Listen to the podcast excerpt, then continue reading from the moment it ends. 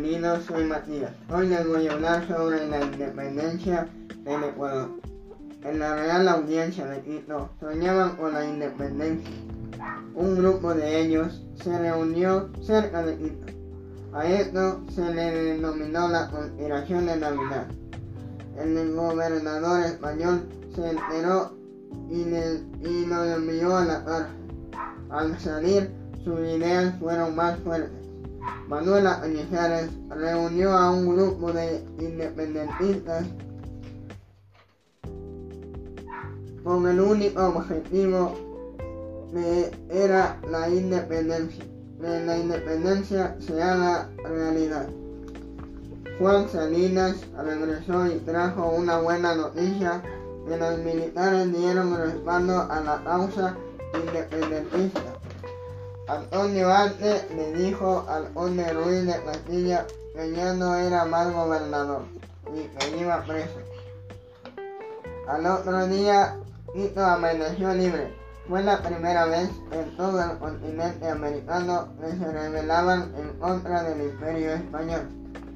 La independencia de Guayaquil, 9 de octubre de 1820 lanzados de impuestos y de discriminación por parte del dominio español, alguien debía tomar la iniciativa.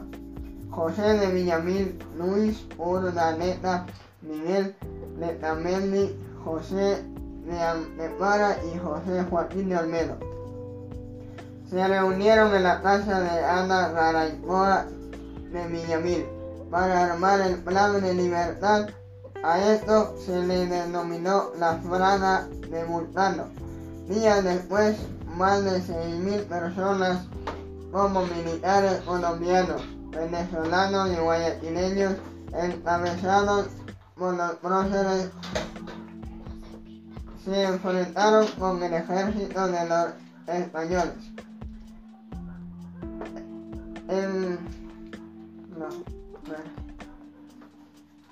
En lo que ahora es Guayas. Poco a poco toda la costa ecuatoriana comenzaba a ser libre. Esto sirvió de ejemplo para la nación ecuatoriana. Independencia de Cuenca. 3 de noviembre de 1820, José María Velázquez de Novoa, Joaquín Salazar, Tomás Ordóñez, León de la Piedra, José Cisneros, Pedro Felipe Serrano, Vicente Toledo y José Joaquín Astudillo, Zenón de San Martín.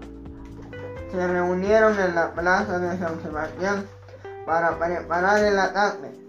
Ya gastados de tan infructuosa lucha, los patriotas pensaban en la retirada, cuando por ahí apareció el cura de Chuquipata el maestro Javier Loyola, con numerosos refuerzos, al caer la noche, se apoderaron de la plaza central, tomaron el cuartel y proclamaron la independencia de Cuenca.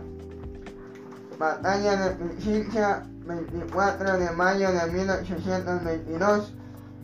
En Guayaquil, allí, allí se formó un consejo de gobierno para entender el movimiento independentista a, a otra provincia, Sucre planificó su siguiente movimiento. Finalmente, en las faldas del volcán Pichincha se enfrentaron a los rebeldes encabezados por Sucre y el ejército realista al mando del general Melchor.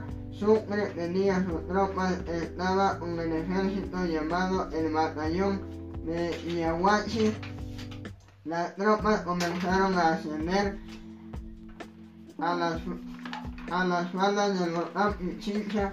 Sucre empezó a sufrir muchas bajas, pero así rompieron las líneas enemigas y salieron en victoria. Así se dio por terminada la batalla de Pichincha. Gracias.